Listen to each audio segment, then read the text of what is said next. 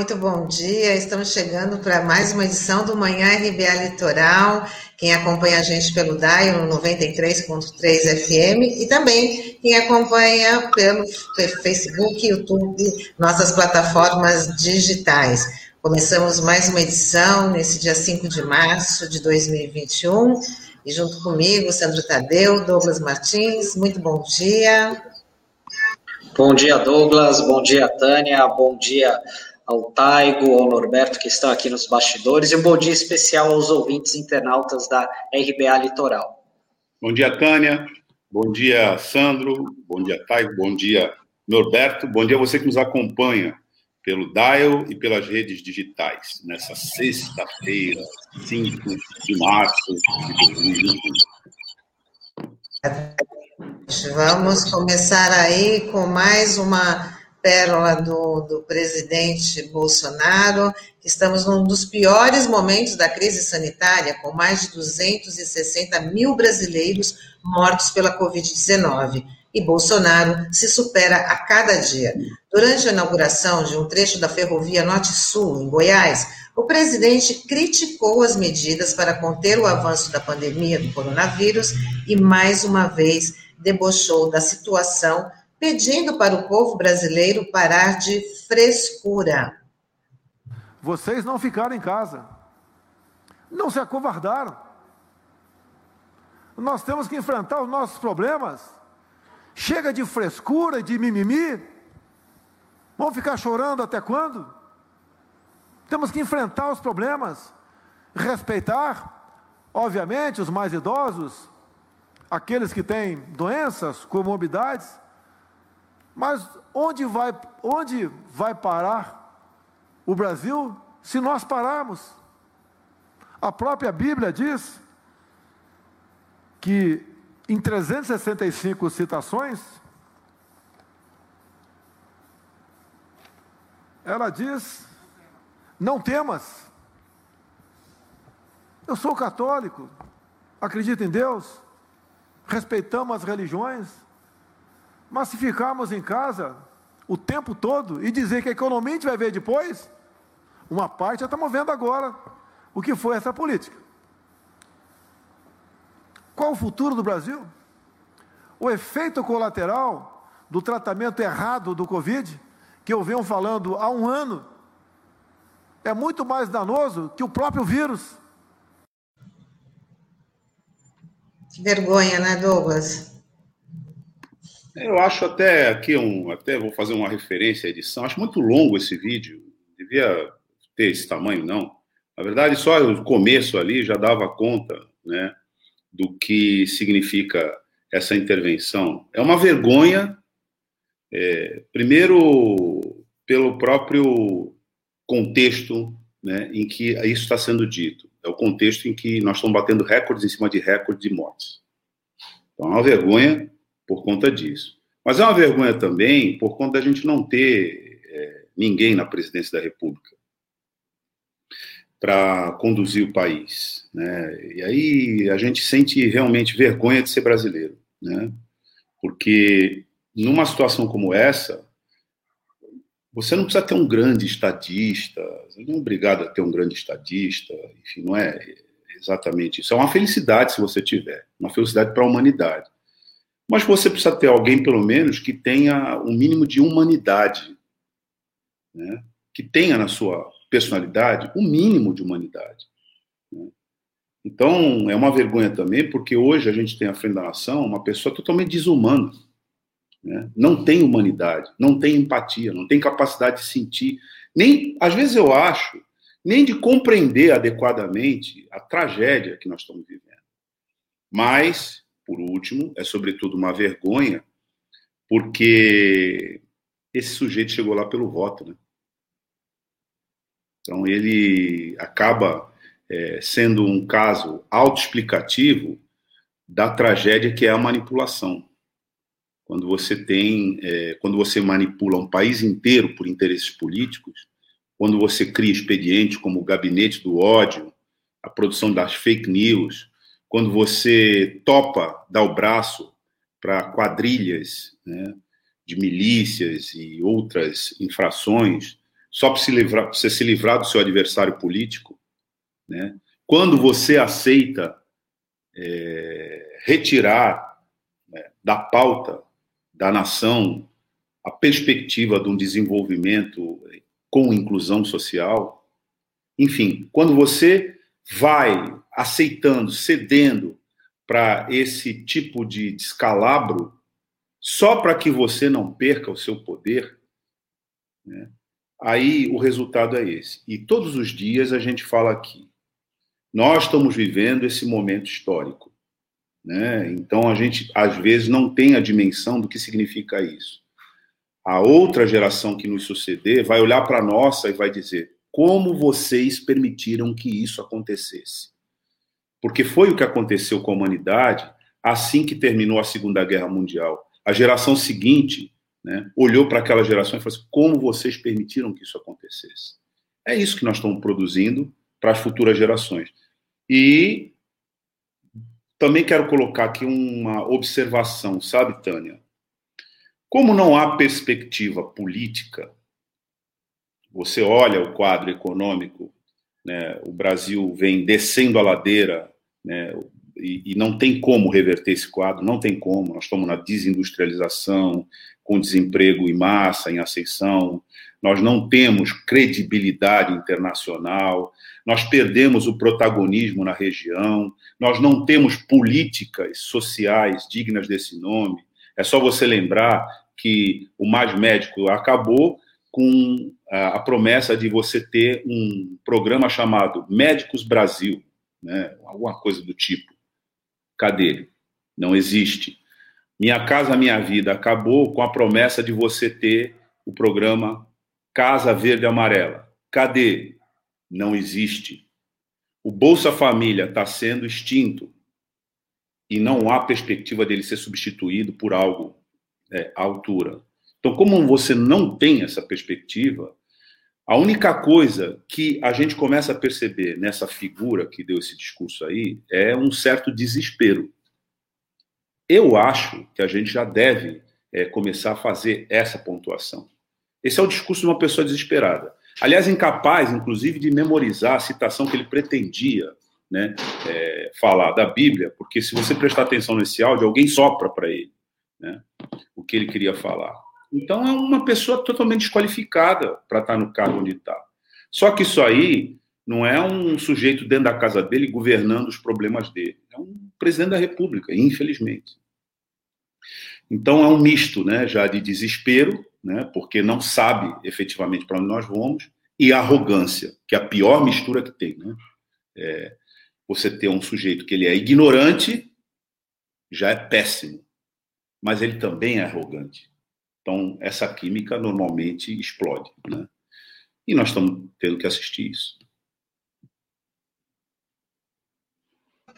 É, é de se lamentar essa situação, Douglas, e é desalentador você ouvir uma declaração ação dessa, né, do principal político do país, de uma situação que a gente se encontra, né? Realmente é difícil até de classificar como é isso de uma forma educada, né? De uma forma civilizada, porque o que a gente vê, essas declarações, são um disparate completo, né? E algo totalmente fora da realidade. E eu fico impressionado, assim, que por conta dessa retórica do Bolsonaro, desse liber liberalismo, né, dessa, que quando convém ele é liberal, né, ele acaba usando esse conceito estica até o máximo, né, o máximo que pode, e isso, é, eu fico impressionado que isso ainda agrada muita gente, né, ainda muita gente ainda, é, esse discurso do Bolsonaro ainda cola, ainda é utilizado de pretexto e de pessoas dos mais é, diferentes níveis sociais, com com escolaridade, porque não é porque a pessoa tem escolaridade quer dizer que ela é sabida, tem conhecimento, né? Então é realmente é, é, é assim é difícil, é difícil comentar algo sobre isso, né? E justamente numa situação que a gente está com mais de 260 mil mortes e essa falta de humanidade, de empatia, é, do Bolsonaro, enfim, com várias pessoas que perderam suas vidas, vários familiares, várias pessoas que estavam contribuindo no seu dia a dia no trabalho e estão com sequelas da doença, a gente não pode esquecer disso também. E a gente não vê o governo dando uma resposta à altura. E o desespero é tão grande com, com essa situação é, que até os governadores enviaram uma carta ao presidente pedindo que o governo federal acione a Organização Mundial de Saúde, a OMS, para agilizar a compra de vacinas. Os gestores estaduais argumentam que as entidades estrangeiras precisam ser alertadas da gravidade da situação da pandemia aqui no Brasil. É porque não há um planejamento central, como a gente vem falando. Nós chegamos num momento em que, como começou pela inércia, né, como é que começa essa história é, contada a partir do governo central? Pelo negacionismo. Né? Vocês é, lembram das diferentes intervenções que foram feitas a partir da presidência da República sobre esse fato ao longo do ano passado, como vai morrer gente, e daí? Cloroquina resolve isso aí. Né? Pô, vocês vão ficar de mimimi até quando? Ah, sério, a gente pode enfileirar um monte de declaração infeliz, né, que é, ou declarações infelizes, né, que esse que vieram desse mesmo lugar, né, vamos dizer assim, dessa mesma fossa. Mas quando você é, tenta encaixar isso na realidade, claro que isso não encaixa. Né? Por quê? Porque é necessário ter alguma medida a fazer. Você tem que fazer alguma coisa. A realidade da morte, né, ela é incontornável insuperável e insuportável para quem está vivendo. Então você não tem uma palavra concreta, você não priorizar, porque uma questão, até as pessoas podem dizer, viu, Sandro, como você está bem observando aí, porque há muita gente, muita gente com formação defendendo isso. É, é, isso é parte da tragédia, tá? Na hora de contar essa tragédia, isso é parte da tragédia. Mas as pessoas, é, quando você vive essa realidade, ou tem alguém próximo de você que está vivendo essa realidade, ou você mesmo é atropelado por ela, aí esse discurso não serve para nada. Esse discurso não serve para nada. Se você falar que nós estamos com 250 mil pessoas que já se foram, se você fizer o cálculo básico de uma pessoa integra uma família, pelo menos com quatro mais, já é um milhão de pessoas e diretamente está envolvida né, nas consequências dessa, dessa tragédia. Para esses, isso não serve para nada. Para os médicos, isso não serve para nada. Para os enfermeiros, isso não serve para nada. Então há um contingente enorme da população para qual esse discurso não serve para nada. Nada objetivamente, essas pessoas é, têm que considerar isso na conta da doença. É mais um aspecto mais um aspecto patológico da vida social. Então, é bom frisar isso, porque é, hoje, cuidar da pandemia é cuidar de tirar isso do centro do poder. Então, quando os governadores, como você comentou, eles próprios reivindicam que eles tratem dessa coisa, é um certo desespero de quem está perto do problema ali. E também um atestado de que esse governo continua não servindo para nada, porque cada um está tendo que se virar do seu jeito. É por isso que governadores e prefeitos estão formando consórcios para eles próprios comprarem no exterior é, as vacinas para tentar resolver um problema que não é só da pandemia, mas é da inércia do governo federal. Já virou piada esse general Pazuello aí, quando se associa o nome dele à logística, isso é uma isso é um paradoxo. Na verdade, é uma contradição nos termos. Pazuello e logística é, é uma contradição nos termos. Ou é uma coisa ou outra. As duas coisas não se combinam. Verdade. Assim como a urgência da vacina Outro assunto importante também é quanto ao auxílio emergencial, que o Senado aprovou em segunda discussão a PEC que possibilita a volta do auxílio emergencial. A proposta, que não detalha valores, duração ou condições do novo auxílio, segue para a Câmara dos Deputados, onde deve ser votada diretamente no plenário, sem passar pelas comissões. O governo pretende pagar quatro parcelas de 250 reais.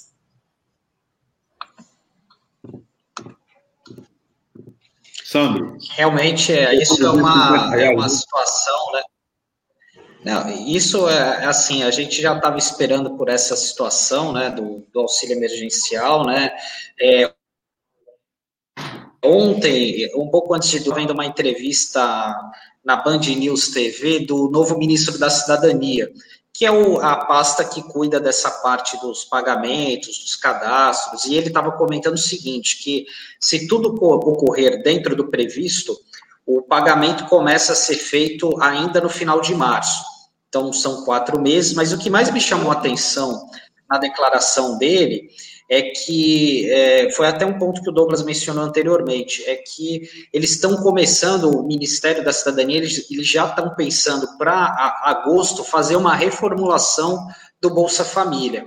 A gente sabe que isso daí é uma algo que já vinha sendo comentado desde o ano passado pelo Paulo Guedes, veio aquela história de Renda Brasil, até no final do ano, quando a questão da pandemia, né, em novembro, a coisa começou a parecer que estava mais controlada em algumas regiões do país, ele voltou a falar nessa situação, então é algo também que a gente precisa ficar atento aí com essa reformulação do é, com essa reformulação do Bolsa Família, porque eles acreditam que essa que tem que ser uma política mais duradoura na questão da transferência de renda, e agora a gente vai ver no Senado, né, porque a previsão que ele fez, esse ministro, é que é, isso seja votado no, no, Senado, quer dizer, na Câmara, e entre em vigor até o dia 10 desse mês agora. Então, vamos ver se isso é, é, é concretizado, porque muita gente está necessitando desse auxílio, a gente comentou, é, desde dezembro muita gente está passando fome, está com muita dificuldade, e assim, e muitas vezes está sem alternativa, né? Está sem alternativa nenhuma, o pessoal deve estar tá comendo vento, até porque os preços estão nas alturas, né? A gente tem visto aí o gás de cozinha, que é algo elementar aí, algo essencial para você fazer uma comida em casa, o botijão sendo vendido a 100 reais em alguns lugares aqui da região, né? Então, é, a gente espera que isso seja votado o quanto antes e lamenta que seja um valor tão pequeno, né? É que isso realmente é, algo, é um valor muito baixo diante da necessidade que a população brasileira tem. É importante manter em perspectiva quais foram as atitudes tomadas e quais, foram as, e quais são as consequências sofridas. Você citou aí né, que o Bolsa Família vai ser substituído, ou pelo menos cogitou-se né, da sua substituição por algo chamado Renda Brasil, etc. Mas quando você vai é, examinar mais detidamente o que é isso, você dá com a seguinte conclusão: é nada. Você está acabando com um programa que existe e o outro você não tem ideia do que vai ser. É importante ressaltar isso, porque esse exercício você deve fazer com os outros programas que foram extintos, com promessa de serem melhorados e evoluídos, e eles simplesmente foram descontinuados, ou seja, acabou o programa e não tem mais substituição para ele. Esse é o caso do Minha Casa Minha Vida. Esse é o caso do Minha Casa Minha Vida, que foi substituído por um programa né, que é o tal Casa Verde Amarela. Nessa transição, as, a população de baixa renda foi posta para fora. Esse programa não financia nenhuma casa, nenhuma habitação de baixa renda. E o Minha Casa Minha Vida estava evoluindo para Minha Casa Minha Vida Comunidade, que era o trato direto com as organizações locais daquelas comunidades que necessitavam de habitação popular. Essas simplesmente não entram mais, a porta está fechada. Esses recursos foram transferidos para o mercado de especulação imobiliária. A mesma coisa tem que se é, cotejar com, por exemplo, o programa Mais Médicos. Olha o tamanho da tragédia. Em meio à pandemia, né, nós perdemos o programa Mais Médicos. A falta que ele está fazendo agora. Com a discussão é, sem sentido, ideológica, né, sequestrada por um debate é, estúpido de que os cubanos, por serem cubanos, não seriam dignos da medicina aqui no Brasil, quando eles são solicitados em todo o mundo, na África, na Europa, etc., continuam, inclusive, auxiliando. Eles foram expulsos a pontapés daqui. Isso criou um problema de relação diplomática com Cuba. Né? Mas se você perguntar o que substituiu os mais médicos? Nada. Nada. Porque os mais, o mais médicos foi criado exatamente porque a gente não conseguia suprir com os profissionais que a gente tem aqui no país essas vagas. Eles não queriam. E agora nós voltamos a essa situação. Então, estou dando dois exemplos. Mas você pode é, alargar esses exemplos. É só você acrescentar isso à perda total e completa de direitos sociais. Aliás, eu acho que a gente, inclusive, vai falar sobre isso daqui para frente, com grande parte dos trabalhadores que trocaram. Aí, mais um. Nós trocamos a nossa clássica carteira né, de registro do trabalho, a CTPS, a azul, que já, entra, já entrou na cultura de todo mundo, da nossa geração, pelo menos, né? Por uma tal carteira verde e amarela. A diferença entre uma e outra. Uma você tem direito, outra você não tem direito nenhum. Mas essa mesma figura disse um dia: escolha ou emprego ou direito. E nós nos encontramos numa situação de que a gente não tem nem emprego, nem direito. Então, é hora da gente parar para pensar qual foi o rumo que a gente adotou e corrigir esse rumo. Porque a pandemia, que é uma tragédia, está associada a outra tragédia, que é a política desastrosa econômica e social desse governo que está aí.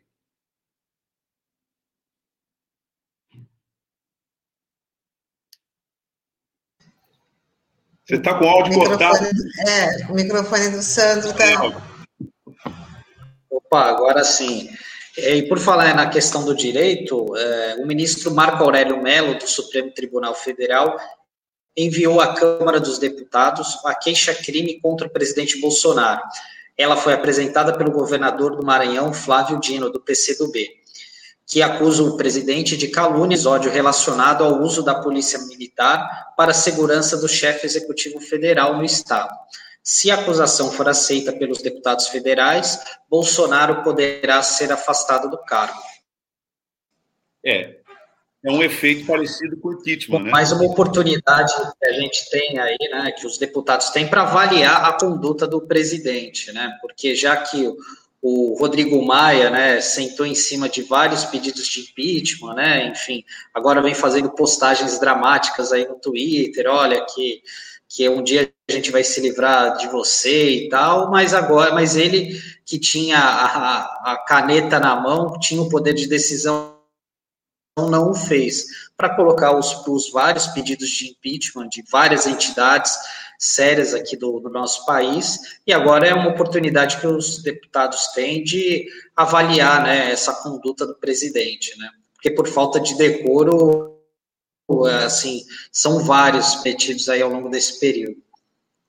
E uma pergunta que deve ser feita a partir daí, Sandro, é a seguinte: o Rodrigo Maia, com mais de 60 pedidos de impeachment, não encaminhou nenhum, porque bastava que ele encaminhasse um para iniciar a pressão popular, que já existe, uma insatisfação muito grande com esse governo, e, portanto, é, uma vez pautado na Câmara, isso não ia ser uma matéria meramente administrativa. Já há um sentimento de rejeição desse governo.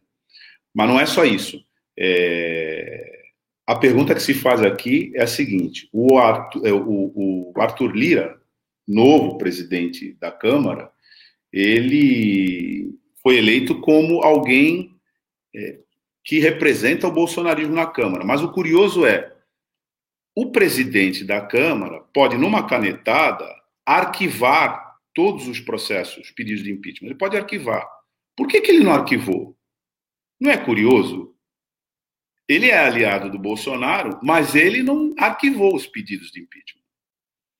E esse pedido, na verdade, essa, esse encaminhamento que foi feito pelo Supremo Tribunal Federal, agora à Câmara dos Deputados, ele tem, vamos dizer assim, efeito semelhante. Por quê? Caso a Câmara autorize a investigação criminal do presidente da República por essa solicitação feita pelo governador do Maranhão, Flávio Dino, e se encaminha esse processo, o efeito é o afastamento dele da presidência por seis meses. Então é grave essa notícia. Né?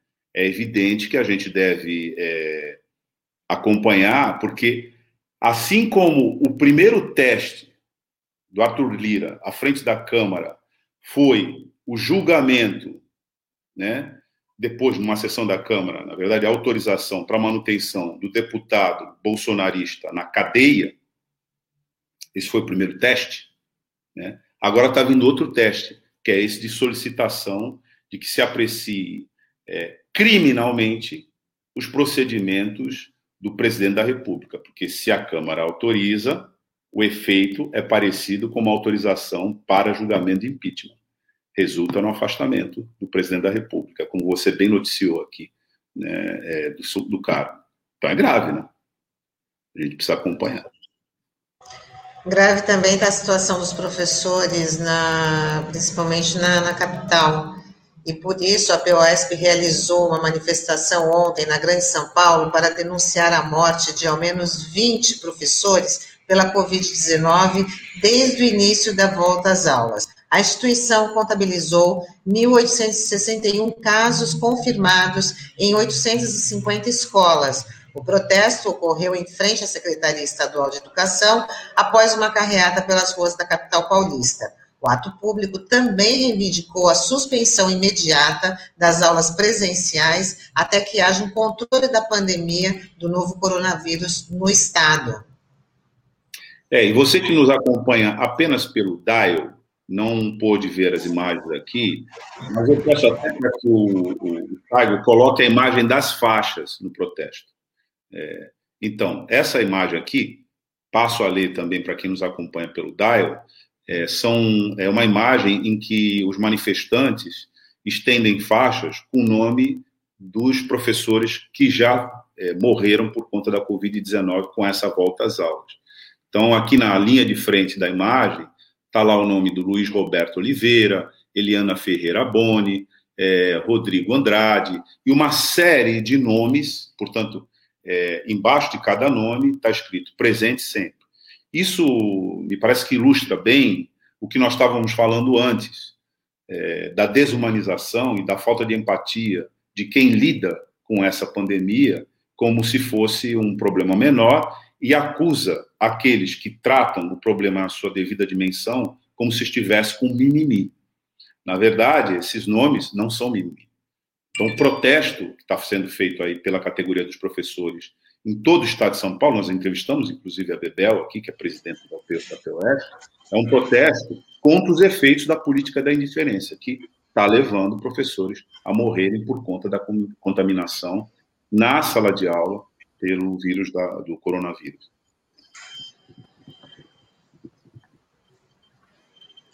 E esse é um assunto que a gente tem dado bastante espaço aqui na RBA, Douglas. E, e na última terça-feira, salvo engano, a gente anunciou aqui em primeira mão, foi até a Cidinha Santos, que é o ouvinte nossa aqui, falou do caso de um professor de Guarujá que faleceu, que é o Paulo Henrique Camargo, o nome dele, salvo engano, de 45 anos, professor da rede estadual, faleceu é, de Covid-19, não tinha nenhum outro tipo de comorbidade, eu nem sei se entra nessa conta, porque a gente sabe que essa, esse tipo de situação, né, essa contabilidade é difícil de ser realizada, né, então, certamente, a todo momento, a POSP deve estar é, recebendo esse tipo de, de contagem, infelizmente, né?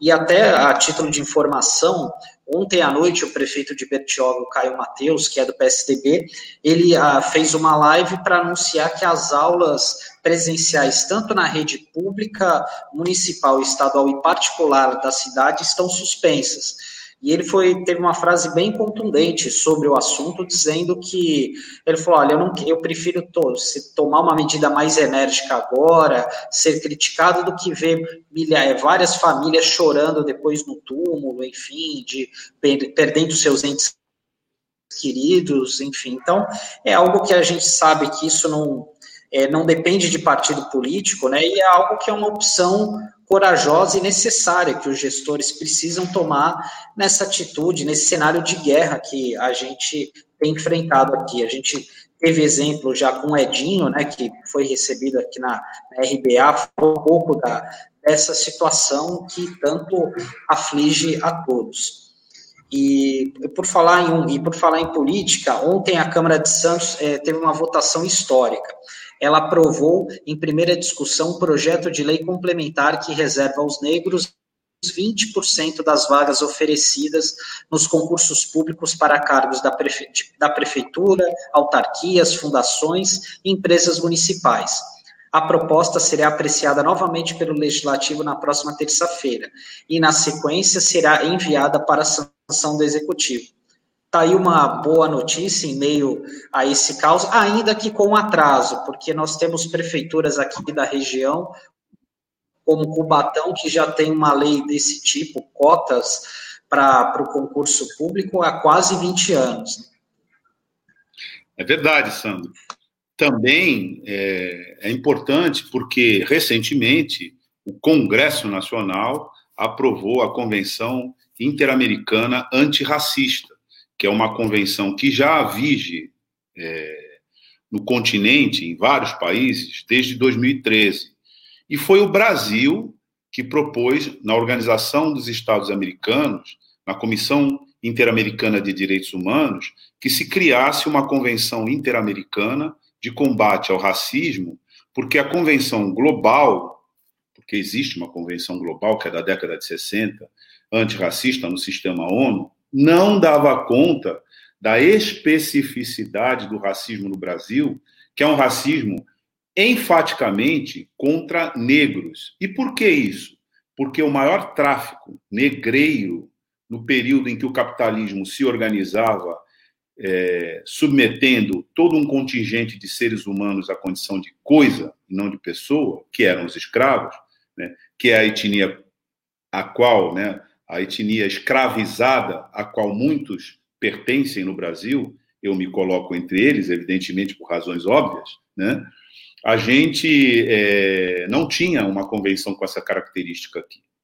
Foi preciso que o Brasil, em 2004, que já tinha incorporado a sua legislação, porque já tinha criado a Lei 10.639, que determinava o ensino de cultura né, e história afro-brasileira nas escolas, porque é um horror quando você vai contar e formar brasileiros sobre a sua própria história os próprios professores não, não sabem contar a história de um contingente importantíssimo, que é da população negra, é, inclusive das origens, né, nas escolas. Mas se você perguntar sobre história europeia, todo mundo sabe. Todo mundo sabe quem foi Napoleão, todo mundo sabe quem foi Júlio César, e assim por diante. Então, isso é uma distorção absurda. Isso é o que se diz, que se chama racismo estrutural. Isso foi feito porque nas Américas se formou aquilo que se chama de diáspora africana.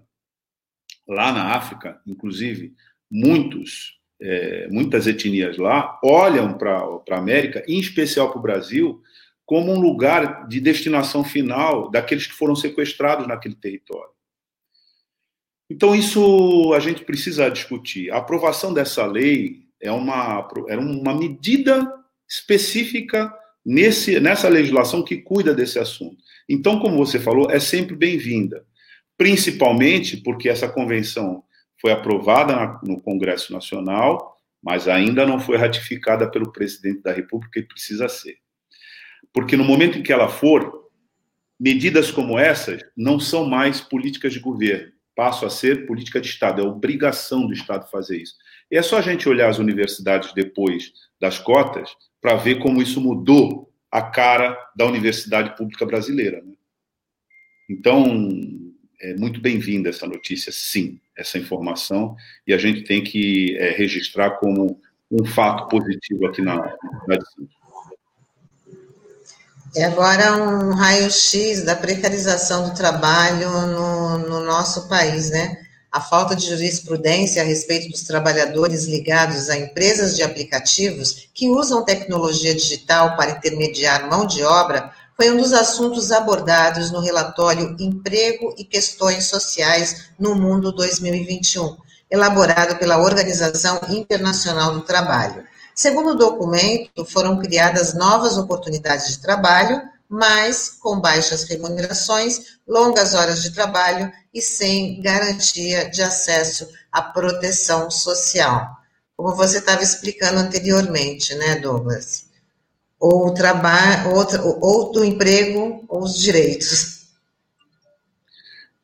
É, e eu quero aqui é, destacar a qualidade das imagens né, do nosso editor Taigo, que ilustrou essa matéria com uma série de imagens que são até autoexplicativas. De novo, falando aqui com quem nos acompanha pelo Dial, ele botou uma, uma foto né, de um desses entregadores de aplicativo com é, no meio lá das, da, do, das mochilas, né, em que eles entregam as refeições para as pessoas que pedem, ele cercado por algumas mochilas, comendo precariamente é, ali a refeição dele. Ele que entrega refeições está fazendo a sua refeição nessas condições.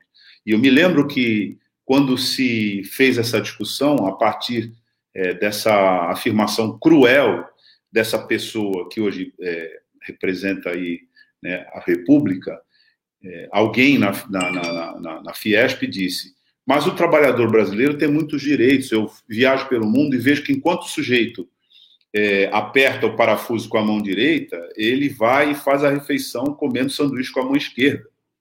O sujeito disse isso. Isso repercutiu na época. E nós estamos vendo qual é a situação concreta né, nessas imagens trazidas pelo, pelo Taigo. Né? Isso já é um trabalhador sem direito, isso é um trabalhador que não tem nenhuma proteção social. Se ele cair é, e quebrar a perna, por exemplo, numa entrega, se ele tiver de motocicleta, se ele não pagar um seguro, ele vai ficar é, às, às expensas dele. Se ele bater o carro, no, no caso do Uber, também, ele tem que pagar um seguro do bolso dele. E aí é o que também o Pardal sempre fala, né? A pejotização e o contrapropismo, né? Que você tem é, vários trabalhadores já com sequelas de acidentes de trabalho e que e tem que se virar sozinho, porque o direito deles, né, de uma previdência que os cobrisse adequadamente pelo registro formal, foi suprimido. E vamos lembrar, ainda há pouco a gente fez esse registro dos professores também, é, a legislação que é perversa, porque isso a gente acaba não acompanhando devidamente. A legislação de emergência, que é, veio com estado de calamidade e que resultou o ano passado no auxílio emergencial, ela também trouxe uma série de supressão de direitos dos trabalhadores. Entre esses direitos suprimidos, o direito de que a contaminação com a Covid no ambiente de trabalho com sequelas ou com resultado morte, não seria considerado acidente de trabalho.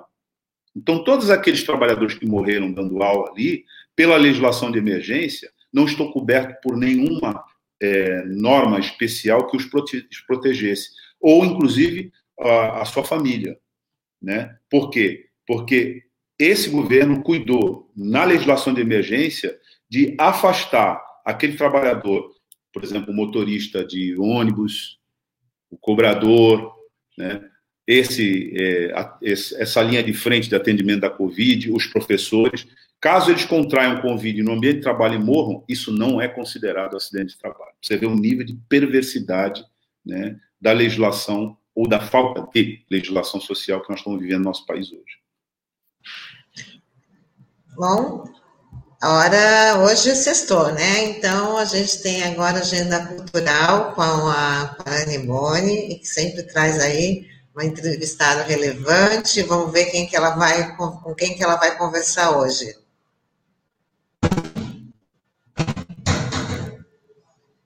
E aí, Nani, seja bem-vinda. Bom dia a todos, como vocês estão? Estão bem. bem. Apesar bom dia, Nani. Bem. Estamos indo. Tudo ótimo.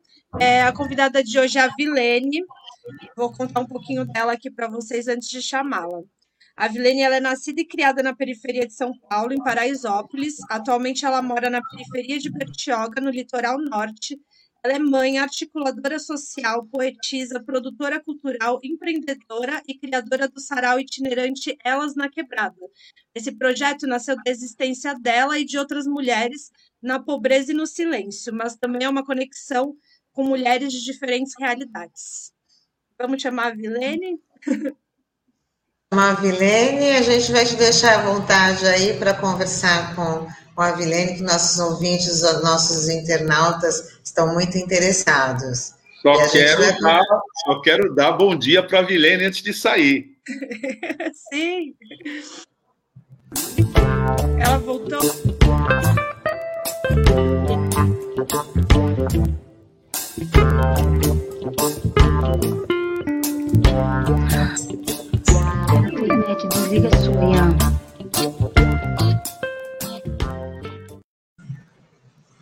Bom dia, Vilene Bom Lacerda. dia.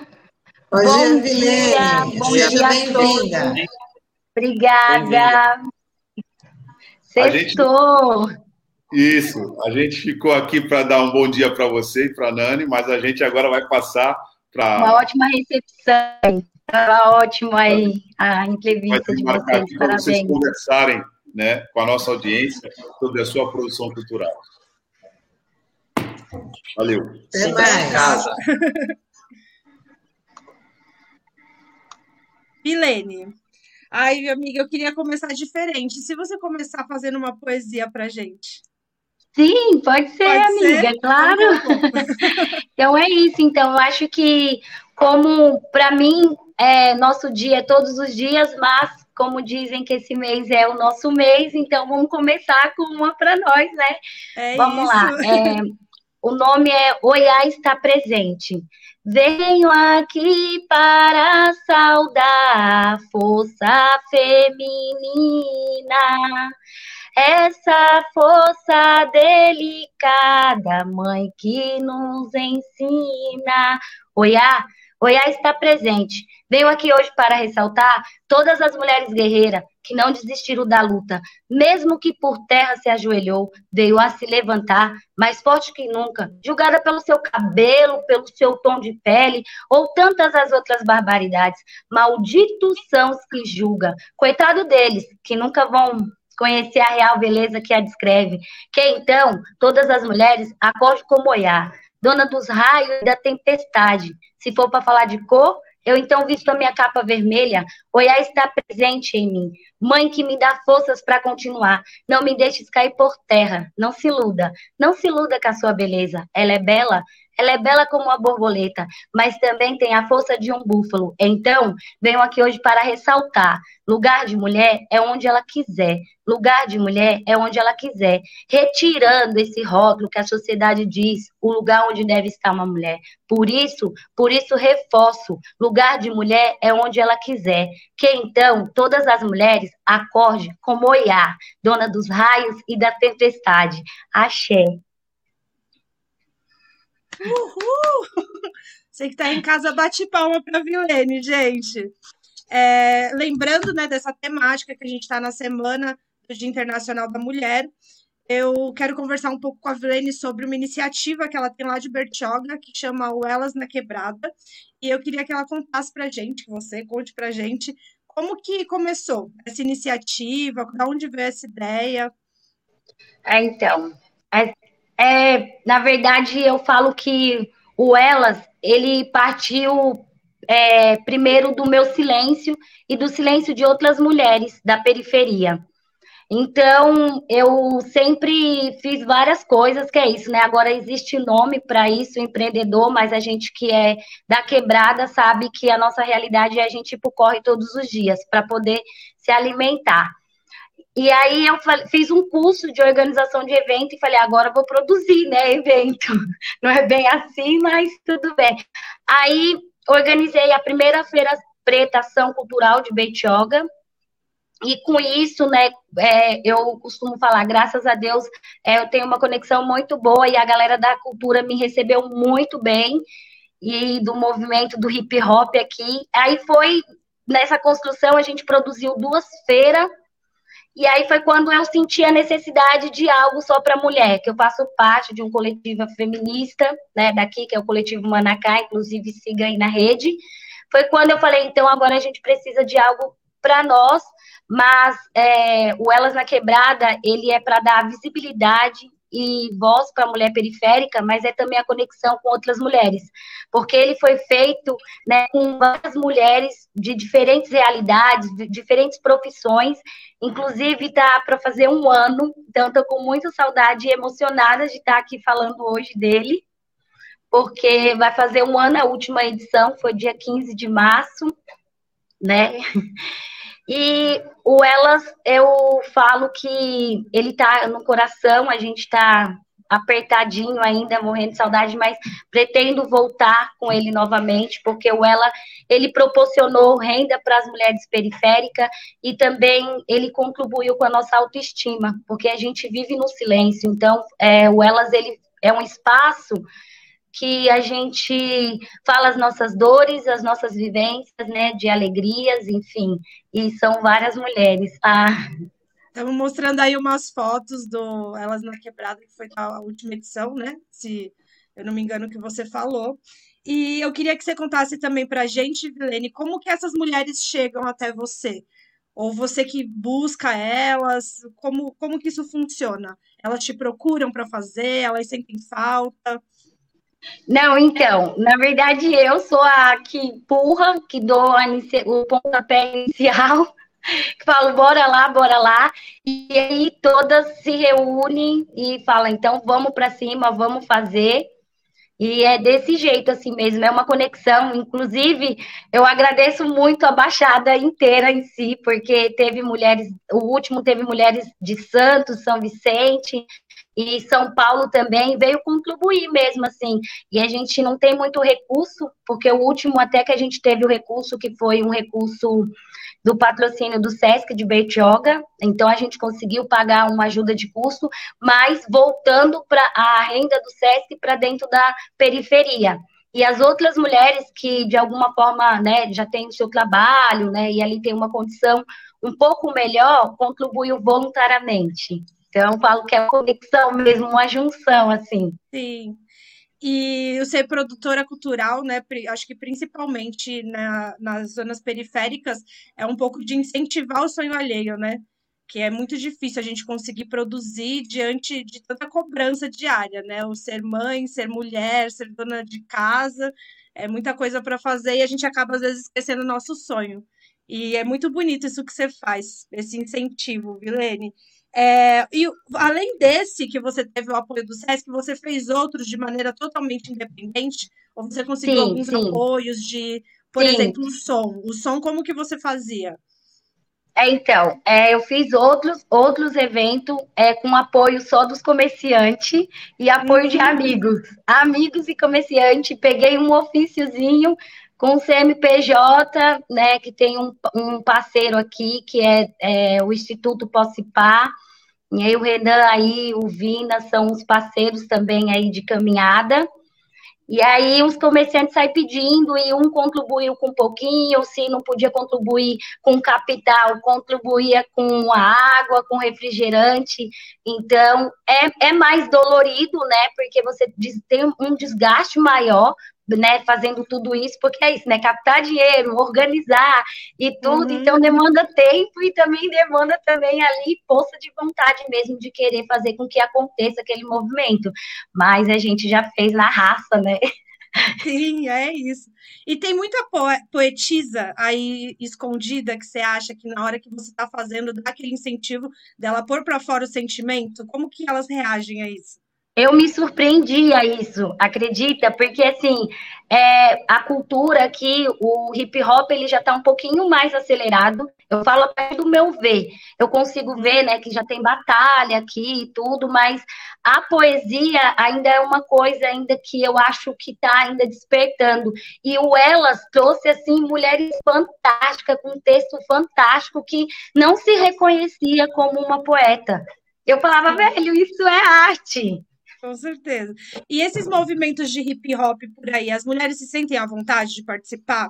Porque aqui por Santos existe um movimento, né? Até que foi chamado de Caos, que era um movimento de mulheres LGBTs, onde elas fizeram a própria batalha é, por conta da, de opressões dentro da batalha, de na hora que está batalhando, elas não se sentirem à vontade, serem ofendidas, humilhadas, e aí criaram esse movimento é, reverso, né, para conseguir ter o espaço e se sentirem bem aí as mulheres conseguem participar? Ou é necessário mesmo não. a gente estar tá fazendo o nosso próprio Não, é, eu, então, é necessário a gente estar tá fazendo sim. Não adianta a gente tentar, de alguma forma, esconder esse fato. É uma das mulheres que mais representa o hip hop aqui na cidade de Betioga. É a Luana Sup ela é, é, é, ela assim no meio de um monte de homens, então assim eu falo que ela é muito foda mesmo, mas as outras mulheres de alguma forma vão para a batalha só para assistir, não se sente ainda de alguma forma é, acolhida. E uhum. eu acho que com o tempo isso vai mudar, né? É o que a gente espera. E, e já tem, igual esse movimento, né? Já tem esses movimentos de contrapartida para que isso mude. Mas, infelizmente, aqui eu falo que as mulheres vão mais para a batalha para assistir do que para conseguir rimar assim, com, com homem. E o elas não, o elas a gente propõe mesmo para que a mulher cante, para que a mulher, de alguma forma, é, solte sua arte ali e, e é ouvida. Seja ouvida. Escuta, então faz mais uma poesia para gente. Tá bom. Eu sei que você tem várias, eu adoro. Não, não, não. Na verdade, eu vou falar a verdade, amiga. Assim, os, os poetas, meus amigos, que me desculpe por, por que eu não me considero uma poeta. Eu considero ah. que eu falo a partir do meu coração, a partir de mim, e jogo para o universo de alguma forma. Então, essa, essa poesia que eu vou citar agora, ela é, fala muito sobre a minha história. Então, eu também tenho ela no coração. Vamos lá? Favela, favela. Eu, eu queria ter um monte de palavras para falar ou para recitar, mas a minha educação foi só blá blá blá. Educação mastigada. Na minha quebrada, professores faltam lá. Entre vielas e beco, eu subo, eu desço, dói, dói no peito. Em ver que aqui estamos do mesmo jeito. Chega, vamos gritar, porque assim não dá mais para suportar.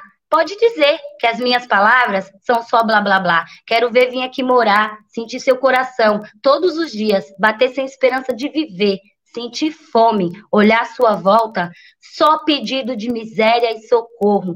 Favela, favela. Todo dia vivemos uma realidade de miséria. Mas, com sagacidade, vamos encarando a nossa realidade. Favela, favela. Orgulho dela. Tenho orgulho. Você estava até falando, né, antes da aquela questão de que hoje se chama de empreendedorismo. Até a gente, acho que a gente fez esse curso juntas, que a Adriana, né, da Feira Preta falava que isso, que o nome disso é sevirologia, que desde que a gente nasce, dependendo das condições, a gente aprende a se virar e que hoje em dia a gente chama de empreendedorismo, mas que na favela a servirologia já existe desde não sei quando. É, é igual como fala, né? Ai, comunidade. Não, eu não cresci ouvindo comunidade, eu, eu cresci ouvindo favela mesmo, né? E aí eles trocam o nome ali no, e de alguma maneira querem empurrar a gente para poder também produzir isso, mas aí a gente vai vendo ali, falou, opa, aqui não, não dá, é favela mesmo, e é isso. E, Vilene, aí, tanto aí na tua quebrada quanto na de São Paulo, que eu sei que você ainda frequenta por lá, é, existem outros movimentos de mulheres, não só voltados para o lado cultural, movimentos de acolhimento para mães. Por exemplo, o que a gente está vivendo agora na pandemia chega a ser algo surreal, né? Porque a gente tem que continuar trabalhando, pagando as contas, as crianças não vão para a escola, eu acho um absurdo, inclusive, tá estarem liberando a escola no, no lockdown, querem fazer, mas enfim, isso é outro caso. E a gente passa dificuldades mesmo, de sobrecarga, de e de culpa, né? A gente se culpa de ter que cuidar da criança, mas ao mesmo tempo tem que gerar renda e a gente precisa de muito acolhimento e solidariedade nesse momento que a gente está vivendo. Existem esses movimentos por aí onde você vive, sim. lá em Paraisópolis? Como que isso funciona para vocês? É, então, tem, tem sim. Ah, é, aqui, aqui mesmo tem as promotoras legais, que é uma rede de mulheres, né, que está parado agora, que o curso era semanal, mas está parada agora, então, de alguma forma, esse curso ele tem, ele traz é, mais uma educação mesmo, política e tudo, só que no decorrer do curso ele tem acolhimento, ele tem assistência, que é uma ali ajudando a outra, e é o que você falou. Eu mesmo sou muito grata por ter mulheres maravilhosas na minha vida que não estão me desamparando. Então, quando sufoca ali, inclusive você é uma delas, que quando eu estou sufocada, vai lá e fala, opa, levanta, vamos que vamos, não vamos desistir, mas é um acúmulo mesmo de emoções, e aí você acaba sendo professora sem ser, e aí tem vários problemas, eu, eu falo das mulheres periféricas, vários problemas com conexão, com internet, então exige de uma coisa para você poder participar de aula com a criança, mas não tem como, é muito louco tudo isso, e a gente está vivendo num momento bem crítico, mas também, cara, não tem como a gente parar. Isso é, é, triste, não que a gente não sinta, que o coração não aperte com tantas, tantas mortes, né? Tantas pessoas partindo. Inclusive, hoje eu tô bem assim, triste mesmo, porque a minha sogra tá internada, então talvez ela esteja com corona, então é uma coisa assim, bem complicada, mas a gente fica no meio ali da balança. Tipo, para onde a gente para? A gente para ou a gente continua, né? Como que Enfim, para sem auxílio, tem... né? Como que Exatamente. para sem um resguardo para você ficar em casa? Porque as contas não param, né? Não, não para, e é aluguel, é conta de luz, né? Gás, é tudo. E aí tem o, as promotoras legais e tem também o coletivo feminista Manacá, né, que é um coletivo também que de alguma forma as meninas têm diversas ações né, que a gente tenta aí, inclusive no comecinho da pandemia, a gente colocou a cara mesmo, foi buscar apoio para conseguir é, fazer ações de cesta básica e tudo, só que é isso, né? É a gente, é, a gente sendo solidário com nós mesmos, tipo, a gente já não tem, mas aí a gente olha para um lado, olha para o outro e fala, não, mas a gente vai dividir. Então, se, se lá em cima tivesse essa mesma consciência que a gente, cara, a gente não estaria passando por nada disso. Porque esse é o problema, né? Eles não querer é, pôr um pouquinho para cá para baixo. Eu acho que vem daí a nossa, o nosso grande debate, assim mesmo, é muito louco. É muito fora que dá até a irritação de começar a falar e vem as emoções ali, porque fica falando que é mimimi, não é mimimi, vem passar pelo menos um dia na quebrada, que aí você vai ver se é mimimi. É isso, Mas... arrepiou, você tá certíssima. Teve também a campanha do Baixada pela Vida, né? Que Sim. fizeram por aí, que também foi muito importante, assim, no período do, do início da pandemia, para conseguir é, manter várias famílias, né, se alimentando, comendo e vivendo dignamente. Não, e foi, e, e, assim, é uma coisa que é tão louco, que foi tão digno, sabe? E aí a gente vê que como que a, a, a rede, a conexão de pessoas, né, que não são pessoas que participam, que não, não é vereador, não é nada de política partidária, mas como que consegue se unir, se organizar para dar uma coisa digna. Porque se você olhar a cesta que veio da escola, cara, você fala, pô, velho, os caras tá tipo louco. Acha que a gente come um pão de arroz, um bocado de feijão. E não, e essa, e essa campanha que teve a Baixada Minha Vida, que é, de alguma forma conseguiu é, ajudar aqui também, né, algumas famílias daqui de Betioga, ela foi fantástica, assim. Foi a coisa mais linda, assim, que de alguma uma das coisas mais lindas que eu participei e que tem eu muito orgulho, assim, de alguma forma de ter participado, porque é isso, a gente, não adianta falar que a gente não está com medo de partir desse mundão, é, não adianta falar que a gente não tem o desespero, porque a gente tem o desespero, e aí a gente fala, pô, vamos fazer o quê, né? E agora? Então, eu acho que parte daí as nossas vontades mesmo, e eu falo que a arte me mudou, então, se a arte conseguiu me mudar, ela também consegue mudar também outras mulheres, né, outras pessoas a importância, né? Você não se acha poetisa, mas é, é, a poesia é isso, é você conseguir expressar, né? O teu sentimento e expressar a tua Sim. vivência ali. E tem um dado que mostra que as mulheres da periferia têm a, a, a, a, é, a autoestima é muito baixa. Então, pela, pelas, pelos traumas, pelas vivências mesmo. Então, eu acho que eu veio desses dados também. E foi na arte, foi na cultura, né? Foi na conexão com o feminismo, né? Com as mulheres, que de alguma forma hoje eu reconheço o meu lugar na sociedade. Mas isso é tudo uma construção, ainda é muito é, sutil ainda. Então, quando de alguma forma, ah, você, as meninas aqui, bora, bora, vamos se movimentar, vamos fazer algo, isso traz não alegria, mas de alguma forma traz conforto para as nossas dores. É muito importante o trabalho que você faz, Vilene, parabéns. A gente já está praticamente encerrando aqui a nossa conversa. Eu quero muito poder estar presente no próximo, assim que passar Com essa certeza. pandemia, todo mundo fascinado. Ou então Com a gente certeza. pode marcar encontros online também, né? Para a gente se É isso, então, a gente de alguma forma está buscando aí parceria para tentar, porque é isso, online, infelizmente, eu ainda estou me adaptando, não consegui fazer acesso, o Elas né, na Quebrada online, mas eu acho que o ritmo, para ele não, não ser de alguma forma é, apagado, né? É, eu acho que a gente está aí buscando parceria para tentar produzir o Elas online. Então, galera, ó, vai lá no meu Instagram, me chama que a gente está aí na luta para poder produzir o Elas na Quebrada novamente aí. Amiga, obrigada. É. Foi fantástico esse bate-papo. Parabéns. Calma, que ainda vai falar mais uma poesia pra gente. e outra coisa também, a Vilene também participou, né, do Festival Ela aqui com a gente. E uma coisa muito gritante que a gente tem visto na pandemia é que ah, vamos fazer essas movimentações online. Só que qual que é o acesso que essas mulheres periféricas têm? Elas têm celular, elas conseguem se conectar, elas conseguem fazer um show por ali, se apresentar é tudo está tudo muito gritante assim, né? Essa desigualdade nesse momento que a gente está vivendo. E então eu queria que você encerrasse com mais uma poesia para gente, bem linda. Muito bom conversar contigo, te ver. Adoro. Também, amiga, axé, axé, muito axé aí para nós, para nós passar possa... por tudo isso. É, então, para poder finalizar, a gente tem que finalizar com uma em homenagem a todas essas deusas maravilhosas, a todas essas mulheres aí guerreiras, porque hoje para a gente estar tá aqui, lá atrás deu um monte que conseguiram resistir, então vamos que vamos também, que a gente vai conseguir resistir. Menina mulher, de onde eu vim? Qual será a minha verdade? Menina pequena que se mostra uma mulher de verdade. Eu, eu já errei na vida Sempre peço perdão. Será que consigo fugir desse bosque de ilusão?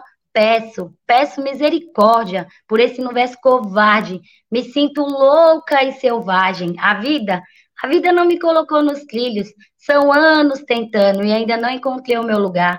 Às vezes, às vezes peço só um colo, procuro e ele se esconde. Ninguém, ninguém vai apagar minha luz. Quero, quero só paz. Digo, Somos livres nas palavras e nos pensamentos. Corremos com pressa contra o tempo. É isso, satisfação, obrigada. Linda, obrigado, obrigado demais pela tua presença, por toda essa tua força. É, a gente nem falou, mas a, a Vilene também fez uma campanha política lindíssima, mas não vamos entrar nesses detalhes, mas eu fico muito é, orgulhosa. É, para outra conversa, mas eu acho super importante, de alguma forma, talvez, ó, eu me convidando novamente para vir aqui, eu sou uma querida, né, amiga? É mas eu acho importante a gente falar como que feita aí essa campanha totalmente coletiva e periférica aqui, que eu me sinto uma vitoriosa por ter participado dessa experiência e a gente está aí na luta mesmo todos os dias. É isso. Vou me despedir, o pessoal vai entrar. Como que vai acontecer, Thay? Para a gente poder falar da agenda. Parabéns, Helene. Me identifiquei muito aí com a sua arte. Eu, como mulher negra, mãe de uma filha, né, de uma menina negra também. Então, me identifiquei bastante. Quero te agradecer por compartilhar né, essa poesia com a gente, com os nossos ouvintes, com os nossos internautas. Muito profunda, muito necessária, né, nesse momento que a gente passa aí de, de resistência, de uma forte resistência. Lilene, você vai voltar na onda de mais poesia. O mundo precisa sim, de mais poesia. O mundo precisa dessa fala aí. Então a RBA está de portas escancaradas.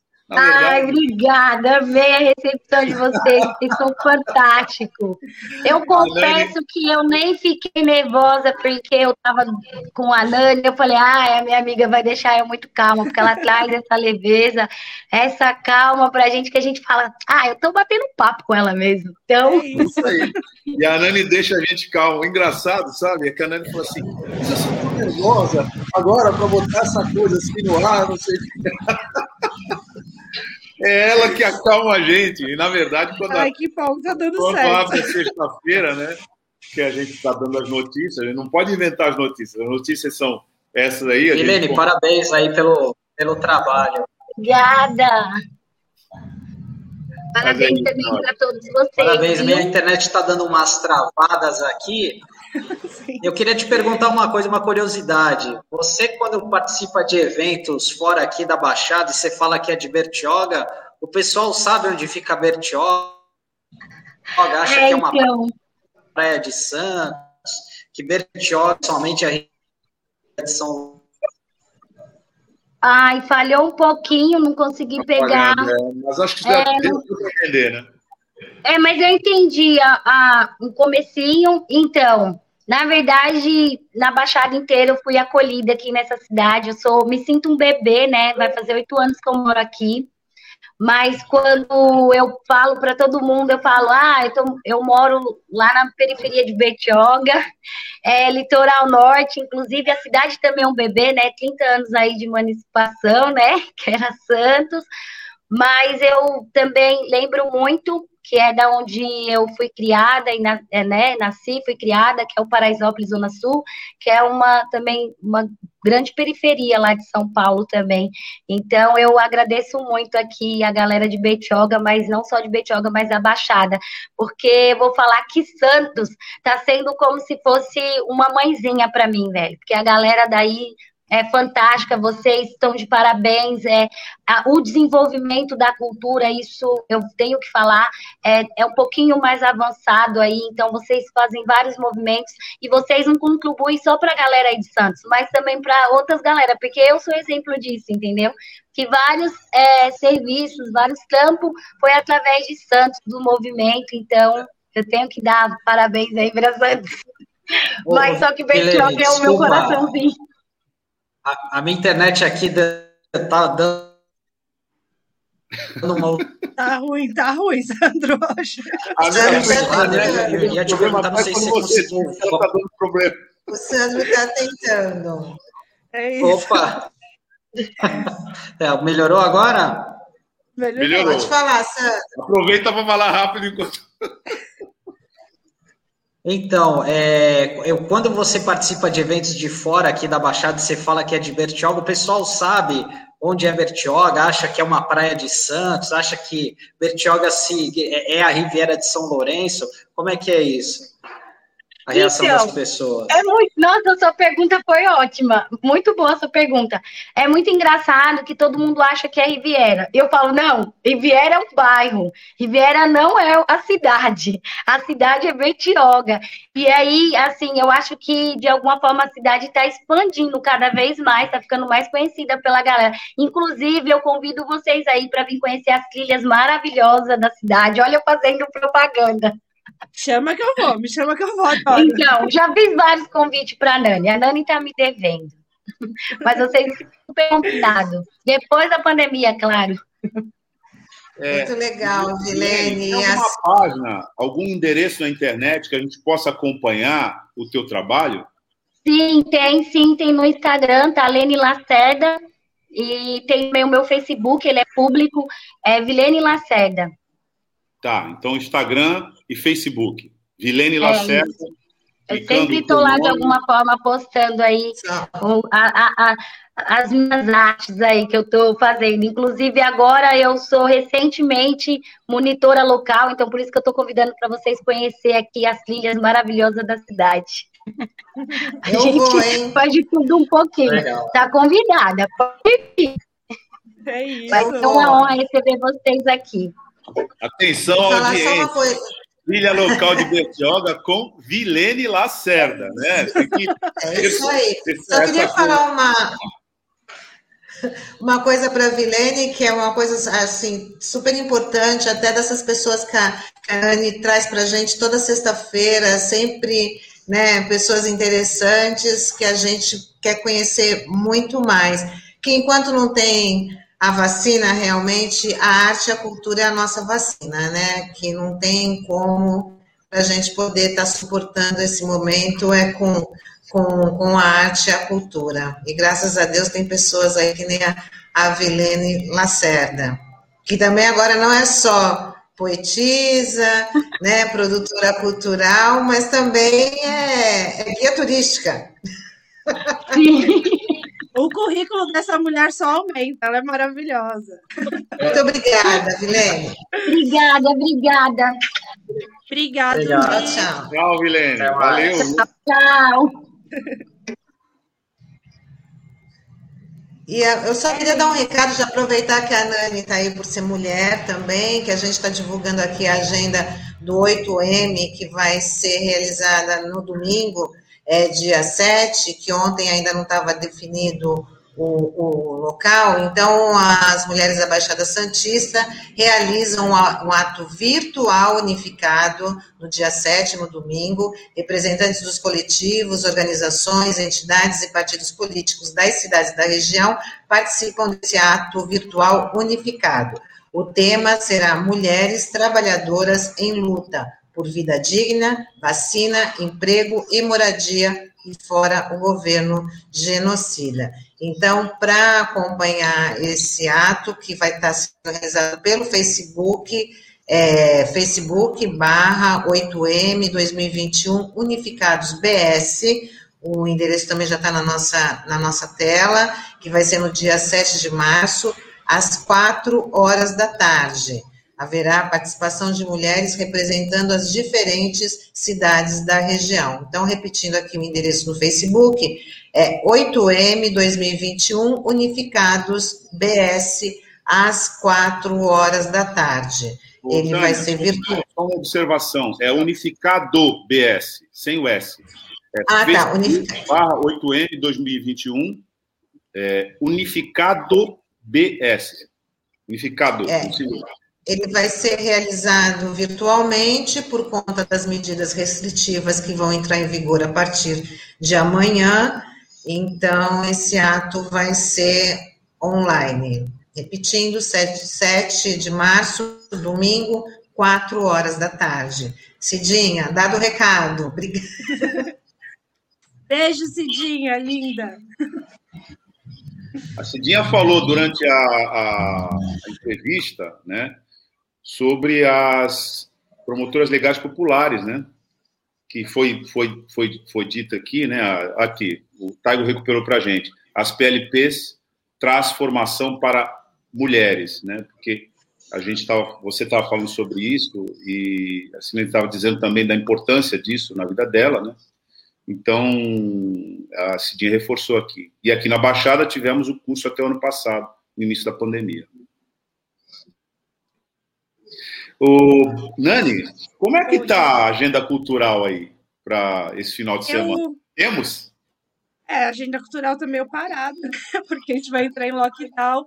Está rolando um desespero né, do pessoal que trabalha na classe artística.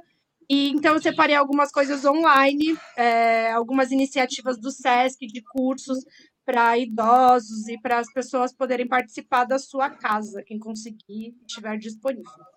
É, vai ter o Na Batucada com a educadora Renata Ruivo. É uma aula que tem como objetivo estimular o movimento corporal do idoso por meio da percussão. Para as atividades podem ser usadas biobol, uma caixa de papelão ou outro objeto disponível em casa. Vai acontecer todas as terças e quintas, às, às 3 horas da tarde, às 15 horas. Pelo canal do SESC. Aí também tem o Altamira, que é um projeto Margem sobre Rio, é, a ação performativa cria, criada a partir do testemunho do Rio Xingu sobre as barragens do Belo Monte, uma polifania de seres, língua, sonoridade e perspectivas para abrir a escuta do público para vozes que tantos tentam silenciar. Com a performance Gabriela Carneiro da Cunha. Vai ser dia 25 a 26 do 3, tudo pelo canal do Sesc, tá, gente? E também tem esse curso de composteira doméstica para quem quiser ter essa educação ambiental dentro de casa. Dica pra dicas para iniciar a sua primeira composteira. Vai ser no dia 26 do 2, sexta-feira, às 5 horas, também nos canais do Sesc Santos. Então, mas esse curso, como 26 do 2 já, já passou, acho que eles devem fazer um, fazer um, um novo aí, né? O início, ah, mas é, dá para continuar. Verdade. E me mandaram essa continuar. semana, talvez tenham me mandado a data errada, vocês me desculpam. É que, sempre, esse, é que eles sempre estão, estão fazendo. Sim. Tem mais, Dani? Tem mais, Dani? Taigo tá falando que tem um vídeo. Coloca o vídeo pra gente ver, Taigo. Mas ele vai ter uma, uma, bebê dessa, nunca mais ele vai ter. Uma, uma bebê dessa, nunca mais ele vai ter.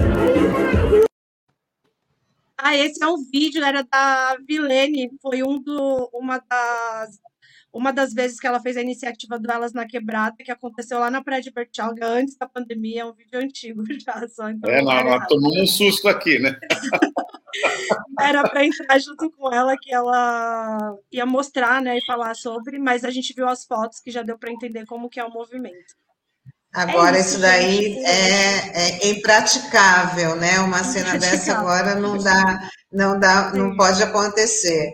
Mas vamos esperar que em breve, né, vamos torcer aí para que em breve essas festas voltem, voltem aí a acontecer. Queria agradecer aí a sua presença, Nani, mais uma vez. Nani, só, só um pouquinho. É, Nani, você falou aí, né, na hora de você apresentar a agenda, que até fez comentário, a agenda cultural está complicada porque nós entramos na fase vermelha do Plano São Paulo. E sempre tem uma discussão muito grande com relação à situação dos artistas, né, diante da pandemia. É, queria pedir para você se a gente poderia, na nossa programação, por exemplo, na semana que vem, é, falar alguma coisa sobre isso, porque sempre rolam as campanhas de solidariedade dos artistas, organizadas por eles mesmos, né? porque todos os bares fechados, todos os espaços fechados, aí toda essa é, classe artística que faz a vida cultural daqui de Santos né, e da Baixada né, entra numa situação de vulnerabilidade social muito grande. Então, é importante que a gente fale sobre isso também, fale com quem está produzindo, né, e informe a audiência de como é que está sendo, né, a resistência diante dessa situação. Porque, ao contrário do que se fala, não é mimimi, né? As pessoas precisam, é, enfim... Sobreviver, né? Sobreviver. Comer, pagar a luz. Essas, e sem contestar o fato do risco né, sanitário, que é essa que é a questão importante. Então, como você falou, né, olha, a agenda cultural tem esse problema. Né? Eu penso que talvez seria interessante é, a gente também enxergar um pouco como isso está acontecendo entre os artistas aqui da nossa região. Pode deixar, que semana que Aliás, você é uma delas, né? Sim, sim. Até que vou te falar que eu tô conseguindo me virar bem na pandemia, porque eu, eu trabalho mais com foco na produção cultural, né? Mas tem gente que vive da noite, que vive de bares, e eu já vi várias histórias por aqui acontecendo, não só de passar necessidade, mas de despejo, de corte de luz. E é uma situação muito grave, a gente, as pessoas com certeza não querem ficar se expondo ao risco. Só que se não tiver um respaldo, não tiver como manter essas pessoas em casa, elas vão acabar se expondo.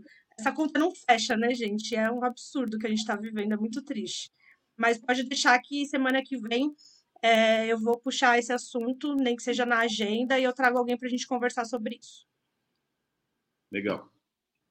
Tá bom? Tá bom. Então, Tânia.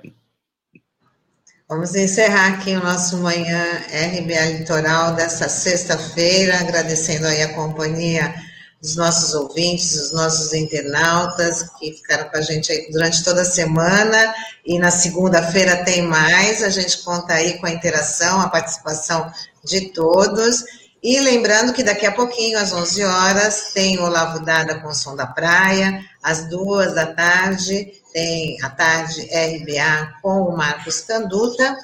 E a gente está de volta na segunda-feira com mais uma manhã RBA Litoral. Acompanhou a gente aqui, né? É, inclusive se interagindo conosco aqui no final, é, o Chico Nogueira, né, falando, lembrando aqui, ó, a Fundação Cataporte está de parabéns na programação semanal da RBA Litoral. É isso aí mesmo, Chico, a Fundação está de parabéns. Essa rádio é uma rádio da Fundação Setaporte, é sempre bom lembrar nossa audiência, né? E ele antes já tinha nos parabenizado aqui pelo programa. Então, é por iniciativas dessa da Fundação, nos meios de comunicação é, democráticos, que a gente consegue ter espaços como esse que a gente está tendo aqui. Sempre bom lembrar.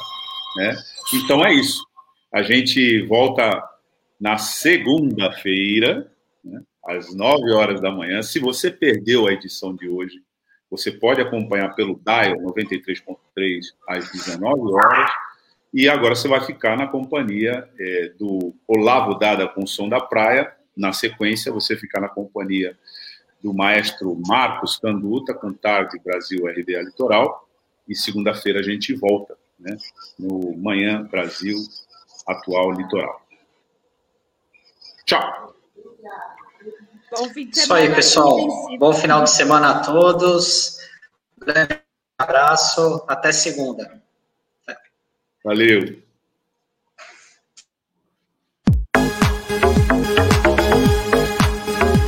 Rádio Brasil Atual Litoral é uma realização da Fundação Setaporte, apoio cultural do Sindicato Setaporte.